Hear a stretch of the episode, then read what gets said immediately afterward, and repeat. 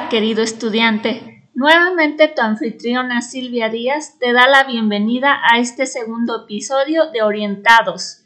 Este episodio tiene como propósito que te conozcas y reafirmes quién eres. Recuerda, este momento es tuyo, aprovechalo.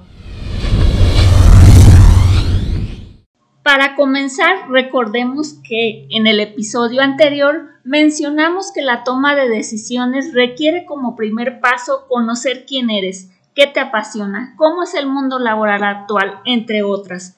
Por ello, en este episodio tendrás un acercamiento reflexivo sobre quién eres, qué te caracteriza, cuáles son tus intereses u habilidades, lo cual ha sido definido por la SED en el programa MOVO 2016 como autoconocimiento vocacional.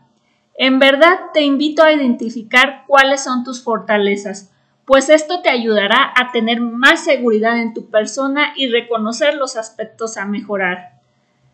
Tomar una decisión vocacional también requiere que conozcas tus emociones y tener control sobre las mismas, es decir, identificar la forma como reaccionas a los estímulos de tu mundo.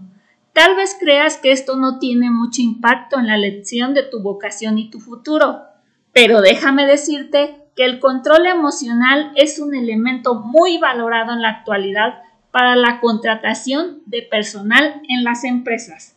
Hoy en día las corporaciones buscan personas con habilidad para relacionarse con los demás, buena respuesta al estrés, compromiso y disposición. Por lo tanto, te invito a reflexionar lo siguiente. ¿Has pensado cuáles son tus fortalezas? ¿Para qué eres bueno? ¿Qué quisieras mejorar de ti? ¿Cuáles son las emociones que más experimentas en tu vida cotidiana? ¿Enojo, tristeza, miedo, alegría, seguridad? Te recomiendo escribir tus respuestas en un cuaderno para hacerlo más consciente.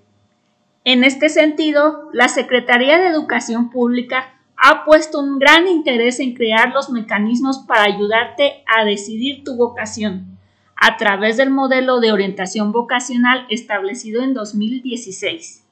Por lo tanto, una vez que has hecho tu reflexión, es momento de responder un test vocacional.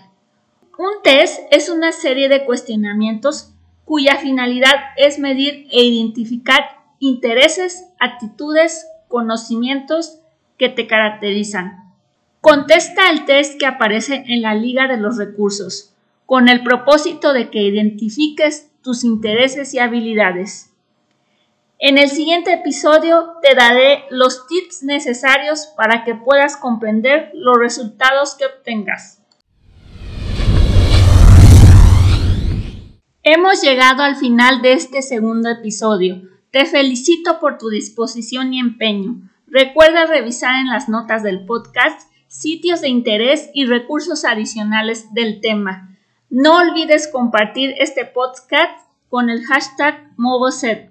No te pierdas el episodio 3 la próxima semana.